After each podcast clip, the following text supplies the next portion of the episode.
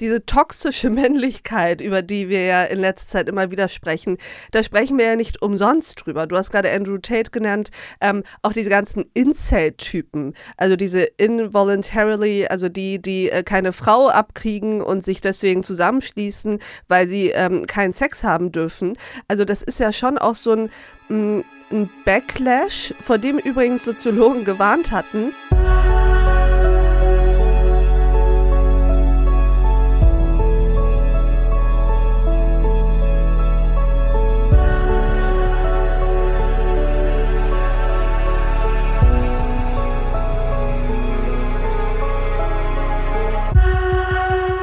Liebe Hörerinnen, liebe Hörer, ähm, ich hatte ja auf Instagram gefragt, ob ich einen Podcast machen soll zu dem Thema, zu der Sache, die in Berlin und anderen deutschen Großstädten passiert ist, Silvester.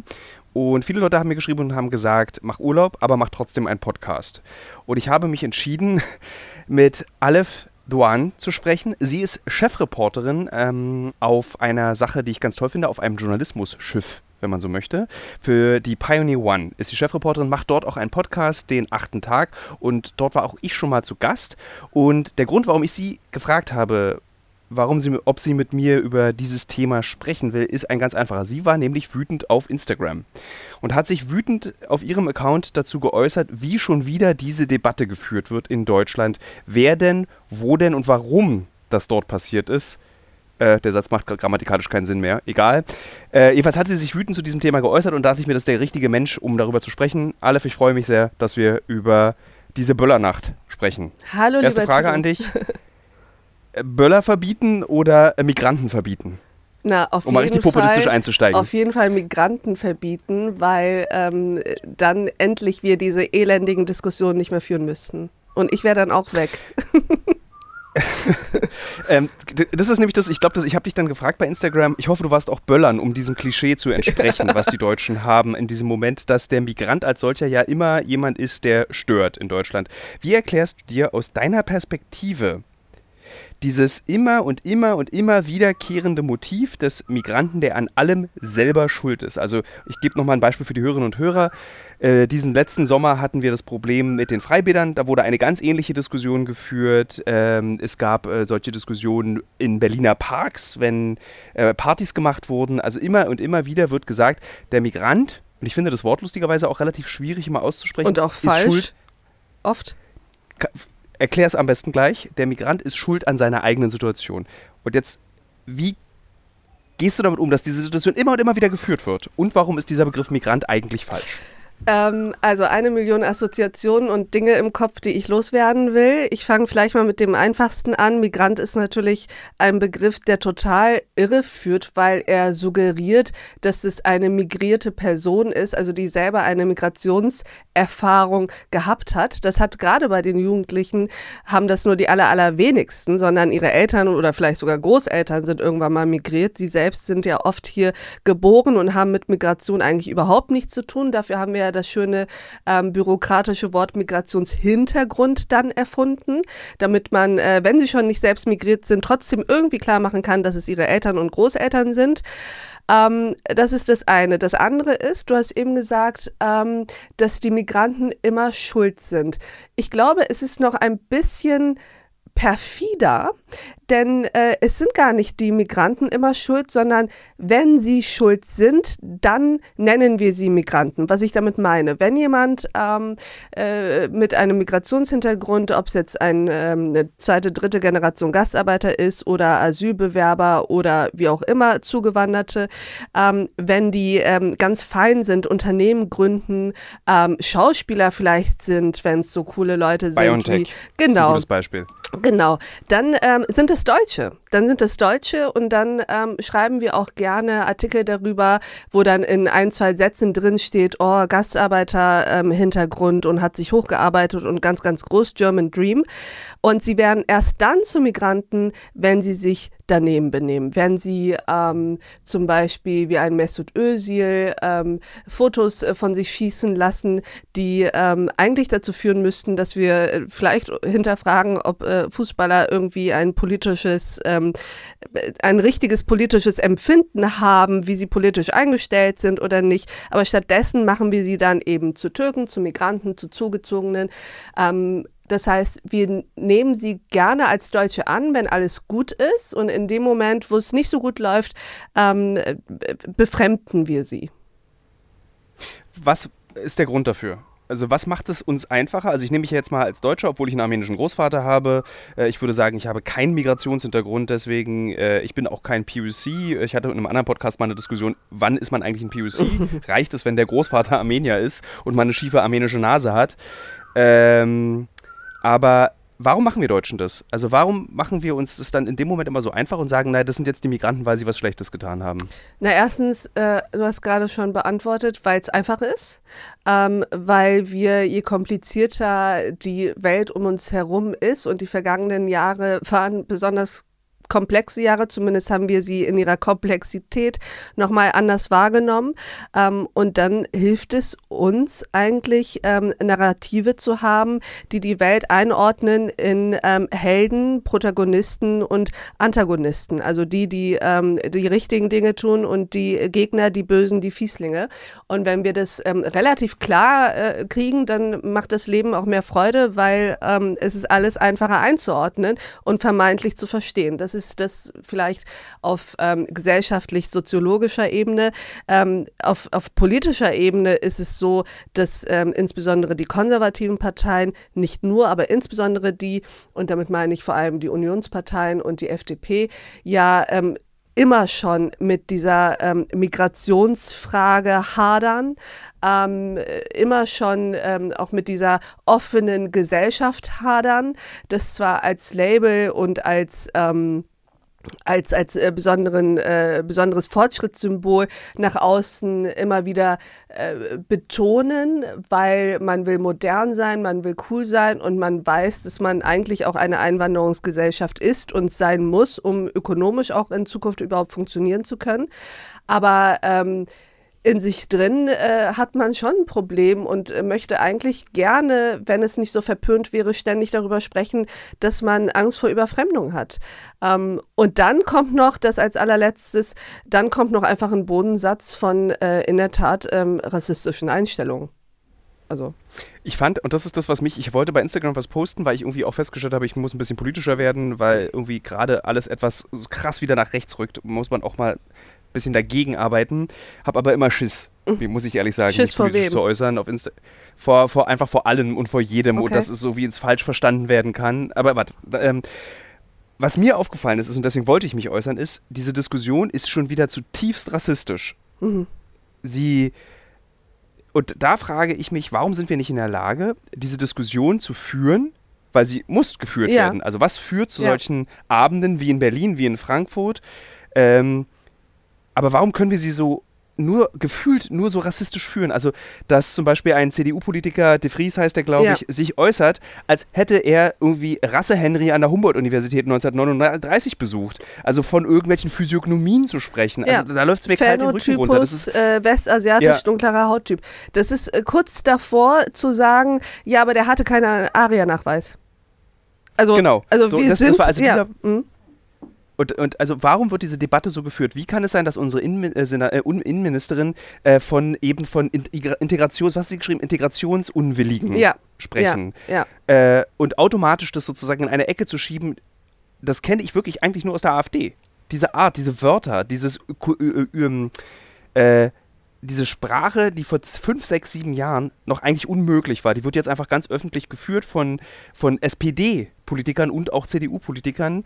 Ähm, und ich frage mich, wie konnte das passieren? Weil ich finde die Debatte total wichtig. Und warte, eine mhm. Sache noch, ich stelle heute relativ mhm. lange Fragen, fällt Alles mir gerade auf. Normalerweise macht man das nicht. Ähm, zum Beispiel, dass eben auch Journalisten und Journalistinnen eben von äh, ich traue mich zum allerersten Mal das auszusprechen. Ja. So, Migranten sind das Problem. Ja. Also so äh, der Kollege Ahmad Mansour sagt es, was nicht stimmt. Seit Jahren wird gesagt, wir haben ein Integrationsproblem. Wir müssen das, was wir fehlerhaft gemacht haben in den 60er, 70er, 80er, wir müssen diese Fehler versuchen zu korrigieren. Ähm, zum Beispiel, um noch ein Beispiel zu nennen für die Hörerinnen und Hörer, entschuldige, dass ich das gerade so vermische hier, dieses journalistische Format. Äh, in Neukölln wurde eine Stadtbibliothek geschlossen. So, das ist zum Beispiel für mich ein Grund, warum es zu solchen Problemen und Ausbrüchen kommt, wie zu Silvester Bildungsmangel, Bildungs fehlende Bildungsangebote. Ähm, aber nein, wir führen die Diskussion rassistisch und wollen sagen, dass einfach nur weil die Eltern irgendwie aus der Türkei kommen oder die Großeltern sind die so, sie sind halt so typisch diese jungen Männer. Wie können wir dagegen ankämpfen, auch am Armbrotstisch, diese Debatte rassistisch zu führen. Und das Krasse ist ja, die wird ja gar nicht so wahrgenommen als rassistisch. Ich habe ja zu diesem Thema einen Kommentar geschrieben und bekomme darauf relativ viele äh, Kommentare und, und Leserbriefe, in denen dann steht, ja, aber Frau Dorn, um sie geht es doch gar nicht. Es geht ja gar nicht um die türkischen ähm, Gastarbeiter und ihre Kinder. Das ist ja gar nicht das Problem. Ich habe Klassiker, einen total netten türkischen Gemüsehändler. Sie sind ja nicht das Problem. Das Problem sind ja die, die ab 2015 gekommen sind, die aus Syrien und, und, und Afghanistan und nordafrikanischen Ländern. Und denen ist gar nicht bewusst, was das für eine zutiefst rassistische ähm, Aussage ist, zu sagen, äh, erstens mal überhaupt diese Unterscheidung zu machen gute und schlechte Migranten. Übrigens habe ich mich in dem Moment dann auch ähm, ein bisschen aufgestiegen gefühlt, weil normalerweise waren wir Türken immer äh, die schlechten Migranten und die aus Europa waren immer die guten, aber mittlerweile haben wir scheinbar äh, eine kleine Beförderung erlebt. Ähm, so, äh, das heißt, vielen ist gar nicht bewusst, was sie da eigentlich erzählen und wie es dazu kommen konnte. Das liegt natürlich auch daran, dass eine Partei wie die AfD äh, es in den Bundestag und in die ganzen Landtage geschafft hat und den Diskurs ja total verschoben hat, die Grenzen des Sagbaren und Unsagbaren äh, verschoben hat und das ähm, insbesondere die konservativen Parteien überhaupt nicht in der Lage sind, dagegen ähm, eine, eine Strategie, auch eine innere Haltung und einen Wertekompass irgendwie zu finden, sondern dem äh, hinterherhecheln in der vermeintlichen Hoffnung, der AfD die ein oder andere Wählerstimme abzukapseln, ähm, was übrigens, und das ist ja auch nochmal so tragisch, ja auch äh, bekanntermaßen nicht funktioniert.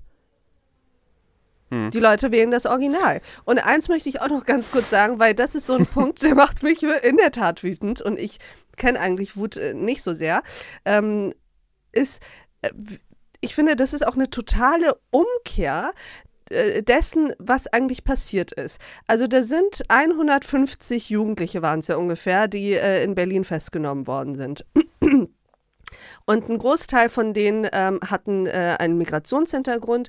Ähm, äh, muss man drüber sprechen, muss man auch übrigens benennen können. Man ist übrigens auch kein Kämpfer für die Meinungsfreiheit, nur weil man sich getraut hat, das zu sagen. Das ist ganz normal, dass wir das sagen und dass wir darüber sprechen. Ähm, aber diese, diese Verknüpfung, es liegt daran, dass sie äh, migriert sind. Es liegt daran, dass sie aus diesen oder jenen Kulturkreisen kommen, wo anscheinend das äh, Beschießen anderer Leute mit Böllern äh, äh zum äh, täglich Brot gehört. Was mich daran auch ein bisschen wütend macht, ist, äh, man nimmt diesen Tätern ja die Verantwortung. Man gibt denen ja eine Entschuldigung in die Hand und nimmt die als die asozialen Typen, die sie nun mal sind, ja gar nicht ernst. Also, weißt du, was ich meine? Mhm. Man könnte ja. Also es ist ja wieder eine Vereinfachung. Genau, es ist eine Vereinfachung und es ist auch, finde ich, eine Entmündigung zu sagen, ähm, das ist gar nicht dieser Typ selbst, der irgendwie asozial drauf ist und ein Gewalttäter, Klammer auf, der kann gar nichts dafür, weil es liegt an seiner Kultur.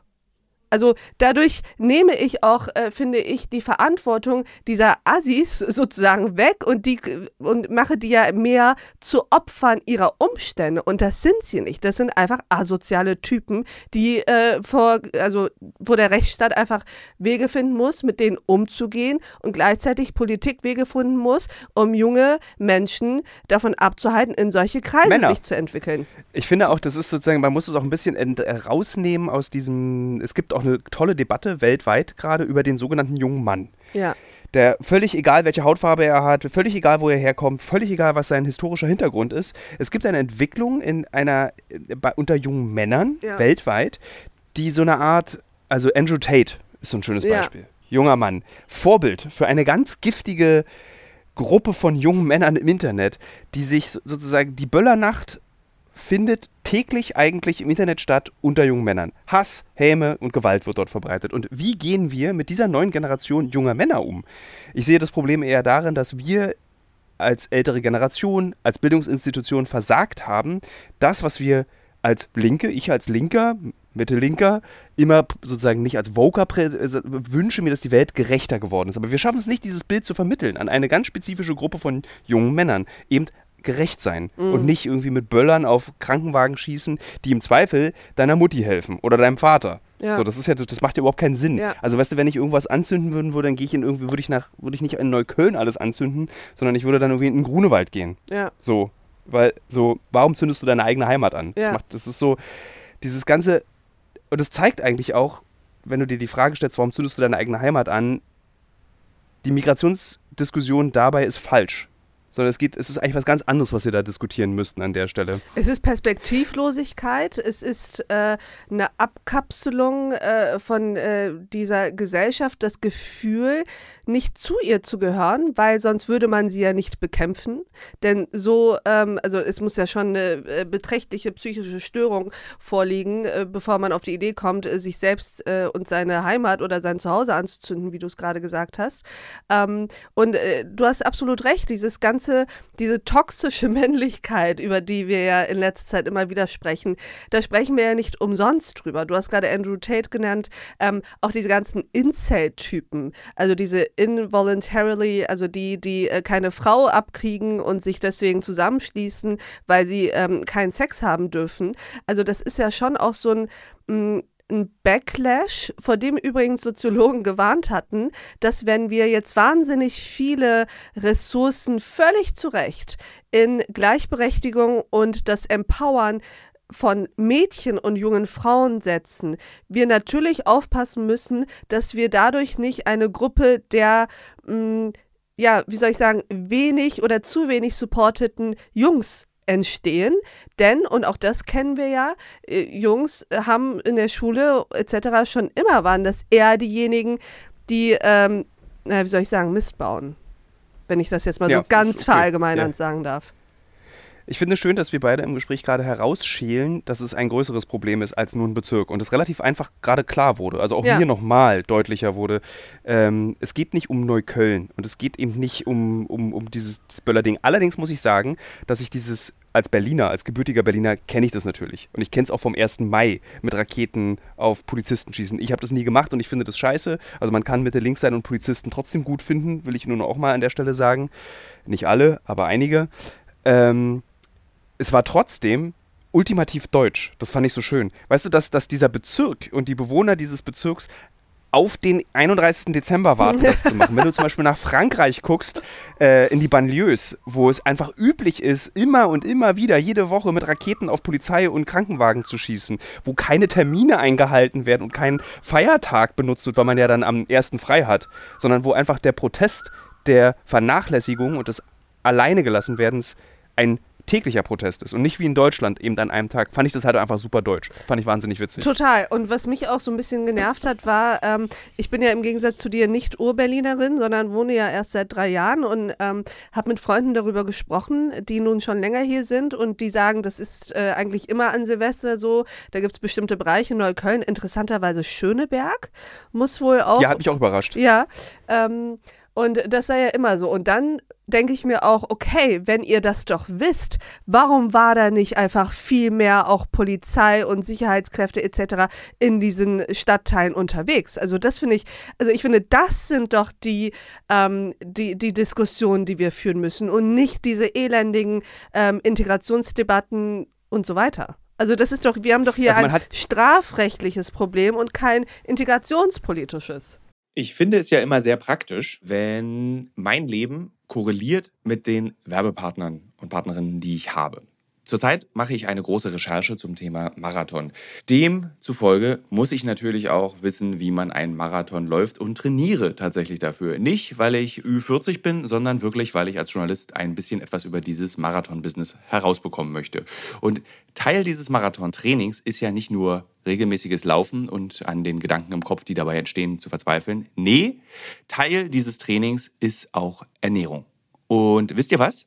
Was richtig praktisch ist, Ich glaube, ich könnte keinen Marathon laufen, wenn es nicht Podcasts gäbe. Und ein Podcast, den ich während des Laufens höre, um dieses alle zwei Tage zehn Kilometer Laufen für die Grundausdauer zu ertragen, ist der Powerbrains Podcast.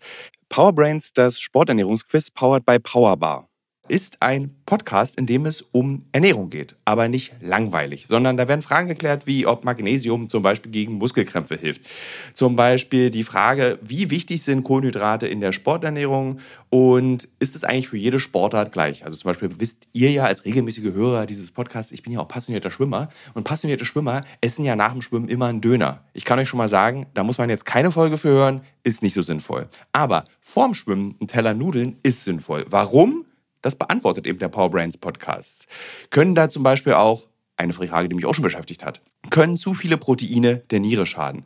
Und welcher Profi feiert seinen Sporterfolg mit Beefy und Bier von der Tankstelle? Alles Fragen, die für Sportler und Sportlerinnen wichtig sind. Das Gute an diesem Podcast ist, der ist nicht langweilig. Der ist eben äh, wissenschaftlich, aber auch gleichzeitig ein spannender Mix aus Quizshow zum Mitraten. Dazu gibt es Interviews, Anekdoten und sehr aufschlussreiche Wissensvermittlungen mit Host Dani Herzog. Bis zum 14.03. gab es folgende Gäste. Der Ironman-Gewinner und Triathlet Sebastian Kienle, Legende Joey Kelly, TikTok-Fitnessstar Joe Wünsche und andere Gäste aus der Staffel sind René Adler, Otto Bulletproof, Jonas Deichmann, Imke Salander, Maren Schiller, die ich im Übrigen auch für die Recherche treffe, und viele mehr. Jeden zweiten Donnerstag erscheint eine Folge und ihr könnt es auch als Videopodcast gucken auf dem Powerbar YouTube-Kanal. Ja, ich würde sagen, wenn ich es beim Laufen höre, könnt ihr es auch beim Laufen hören oder wenn ihr die Innenseite eines Backofen reinigt oder wenn ihr Staubsaugt oder wenn ihr ähm, lange Pendelstrecken mit der U-Bahn habt, Straßenbahn oder im Auto. Egal. Es ist ein guter Weg, um die Zeit zu vertreiben. Es ist ein guter Weg, etwas über den eigenen Körper zu lernen. Und das Interessante ist, es hat ja schon mal in Berlin geklappt. Also wer, also weder du noch ich sind alt genug, um den echten 1. Mai von aus den 80ern noch kennen, zu kennen, da war Kreuzberg brannte. Mhm. Und man hat es geschafft, mit Polizei, erst mit sehr aggressiven Polizisten und dann mit sehr friedlichen Polizisten, diese Situation, diesen Bezirk, diesen Tag zu befrieden. Jetzt ist nur noch eine Volksbank, die irgendwie, wo die Scheiben eingeschmissen werden und nicht mehr der ganze Bezirk. Ja. Und man hat es einfach geschafft und man musste es, glaube ich, auch einfach dann am 31. Dezember in Neukölln machen. Und ich kann mich erinnern, es gab eine Meldung kurz vor Silvester, dass lediglich 1500 Polizisten an der Silvesternacht in ganz Berlin eingesetzt ja. werden sollen. Und da gab es ein ganz kurzes so Aufmucken, so mit so, wow, das ist ein bisschen wenig, oder? Aber es hat dann keinen interessiert. Und jetzt haben wir das Ergebnis, äh, das Resultat davon. Ja, das ist äh, bei jedem Thema der, der gleiche Mist. There is no glory in prevention. Das heißt, ähm, man macht irgendwie von vornherein nichts viel, nicht viel, obwohl alle erfahrenen Wissenschaft etc. das immer sagen, in allen Bereichen. Und dann knallt und danach sind alle überrascht. Und es werden die falschen ähm, Debatten ähm, geführt. Welche Verantwortung haben wir als Journalisten? Und zwar aus dem gesamten Spektrum. Ich, ich habe mir von allen Seiten angeguckt, wie darüber berichtet wurde, von ganz rechts, also so Welt, äh, bis ganz links, Neues Deutschland. Und es war relativ schwer, irgendwie ein, einen guten Konsens daraus zu bilden. Deswegen, welche Verantwortung haben wir als Journalisten? Na, was kannst du Hörerinnen und Hörern empfehlen, wie man mit so einem Thema, wie informiert man sich richtig über so ein Thema? Also ich würde sagen, da macht die Menge vieles aus. Äh, was ich ganz gut fand, war, es war dann doch nicht ähm, so vorhersehbar, wer was schreibt. Also es gab in der Welt zum Beispiel tatsächlich einen Artikel, der sehr ausgewogen und ich finde differenziert und äh, gut war. Ähm, es gibt auch, man merkt auch bei der einen oder anderen ähm, äh, Gruppe von Journalisten, dass die schon, und ich finde das eben auch gefährlich, Berührungsängste mit manchen Begrifflichkeiten haben oder mit manchen Zusammenhängen. Es natürlich müssen wir darüber sprechen, wer sind die Täter? Und dazu gehört auch äh, wenn sie eben, ähm, weiß ich nicht, äh, syrischen Hintergrund haben etc. Die meisten waren ja nun wirklich Deutsche tatsächlich mit deutschem Pass, ähm, auch wenn er, äh, wenn die für den einen oder anderen CDU-Politiker nicht sehr deutsch aussehen, aber das ist ja nochmal ein anderes Problem. Ähm, Stichwort ARIA-Nachweis. Ähm, aber ähm, das, also davor warne ich auch, dass man sich vor diesen Debatten total verschließt und es allzu einfach sich macht, indem man sagt, naja, da waren bestimmt auch ein paar Linksradikale dabei und ähm, wir sprechen da jetzt gar nicht drüber, sondern das war halt Silvester. Nein, man muss sich das angucken und man muss finde ich, sich die Mühe geben, ein bisschen durch die Oberfläche durchzugucken und dahin zu gucken, wo es schmerzt, wo es hässlich ist, wo es stinkt, nämlich wie geht es eigentlich den Menschen in diesen Stadtteilen? Wie geht es den Jugendlichen? Wie sehen die Schulen dort aus? Du hast eben von der Bibliothek gesprochen, die geschlossen hat. Wie viel Perspektiven, wie viel ähm, Leben äh, findet in diesen Stadtteilen statt? Sind wir mittlerweile auch schon an einem Punkt der totalen urbanen Segregation, dass da einfach äh, auch ähm, äh, Bereiche sind, die überhaupt keinen Austausch mehr mit dem Rest der Stadt haben. Und das Was ich bei sind Neukölln, die Probleme. Was ich bei Neukölln total faszinierend finde, weil äh, ich als Berliner würde natürlich irgendwie auf gar keinen Fall nach Neukölln ziehen, als Ostberliner in diesem Fall. Ähm, aber Neukölln ist ja ein super beliebter Bezirk. Ja. Also du hast ja, das ist ja total das Witzige daran, dass es ja nicht mehr so ist wie früher, Kreuzberg das Ghetto, was es war für viele äh, türkische Gastarbeiter in Berlin. Äh, das ist es ja gar nicht mehr. Nee, überhaupt das hat nicht. mich auch total überrascht. Dass, dass du gar nicht so wie in Frankreich eben zum Beispiel diese Ghettoisierung, das hast du ja eigentlich gar nicht, in Berlin zumindest. In Frankfurt zum Beispiel sieht es, glaube ich, ganz anders aus. Also Frankfurt am Main. Ja. Da hast du, glaube ich, schon wieder stärkere äh, Das Ghettoisierung. stimmt, das stimmt, das stimmt. Ja, aber trotzdem muss man sich das natürlich angucken. Und ich finde auch, ähm, es ist, ähm, es ist nicht unmoralisch, wenn man die Dinge auch benennt. Also ähm, ich ich finde, Ja. da ist auch eine, eine falsche ähm, Scheu. Also wenn ich zum Beispiel sehe, dass äh, in einer Moscheegemeinde ähm, äh, da verfassungsfeindliche Tendenzen entstehen oder dass in einem bestimmten Asylbewerberheim irgendwie 90 Prozent die, der Typen, die da abhängen, äh, irgendwie Probleme bereiten, dann muss das natürlich besprochen werden, damit auch entsprechende Lösungen gefunden werden können. Aber Ja. das ähm, auf so eine Art und Weise zu tun, die dann den völlig falschen Fokus legt und dann jemand wie Jens Spahn sagt, das ist ein äh, Problem der vergangenen Migrationspolitik. Da kann ich einfach nur sagen, boah Leute, ganz ehrlich, dann tut, äh, dann, dann habt ihr das mit dem Einwanderungsland nicht verstanden und dann ähm, tut es mir auch wirklich leid. Die, was ich mich dann immer frage, ist, was soll denn die Lösung sein? Was ist denn der Blick Ja, genau. in die Zukunft? Genau, Also, genau. Was ist denn, so- was ist denn die Konsequenz daraus? Also dann äh, kündigen wir einfach Asylabkommen ab und geben einfach kein, Al- also was äh, mir fehlt auch sozusagen der Mut, das mal zu Ende zu denken, was man da gerade anreißt. ja. Aleph, Tilo?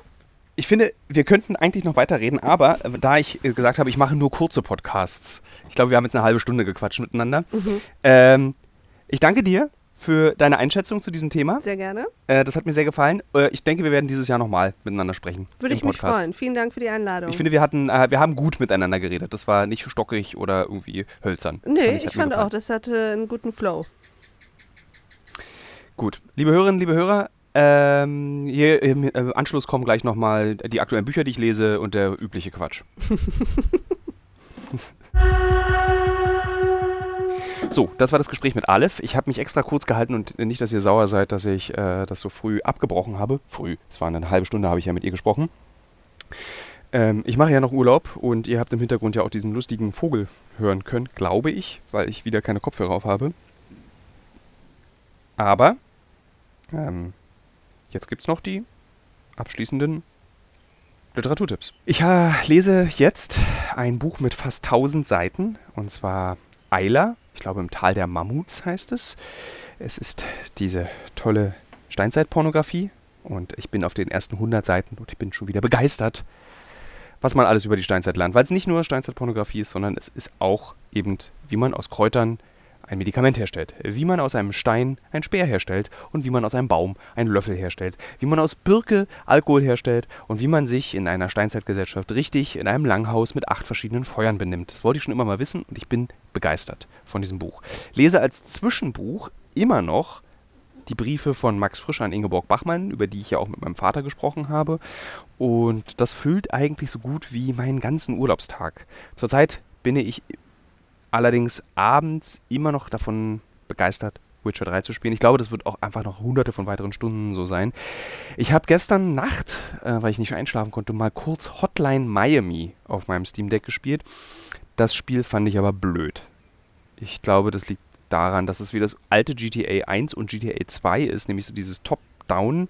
Die Steuerung ist sehr gewöhnungsbedürftig, ziemlich brutal. Irgendwie bin ich nicht reingekommen, hat mich irgendwie nicht gereizt. Gibt es noch irgendwas Eigensreiches von meinem Urlaub zu erzählen? Nee, und das ist das Tolle. Es passiert einfach nichts. Ich sitze und liege und lese und spiele. Mehr ist nicht. Und ähm, vielleicht schaffe ich es ja nächste Woche, keinen Podcast zu machen. Es sei denn, es passiert wieder irgendwas. Aber, liebe Hörerinnen und liebe Hörer, ihr habt ja auf Instagram abgestimmt. Ist okay. Da war dann eben allerdings knapp ein großer Teil dafür, dass ich einen Podcast mache. Ich hoffe, das war so bereichernd für euch, wie es für mich war.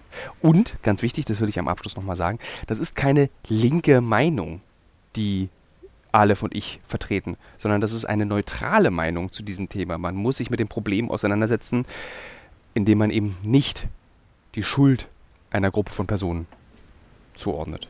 Das ist nämlich dumm und blöd, denn die Welt ist an keinem Ort schwarz und weiß. Wir hören uns nächste Woche, liebe Hörerinnen und Hörer. Das im Übrigen war meine Altklugstimme. Tschüss. Jetzt ist mir der Kopfhörer aus dem Ohr gefallen. Jetzt, und das Licht ist aus. Ah. So, die Aufnahme läuft noch. Ich bin ja nicht blöd. Jetzt aber. Tschüss.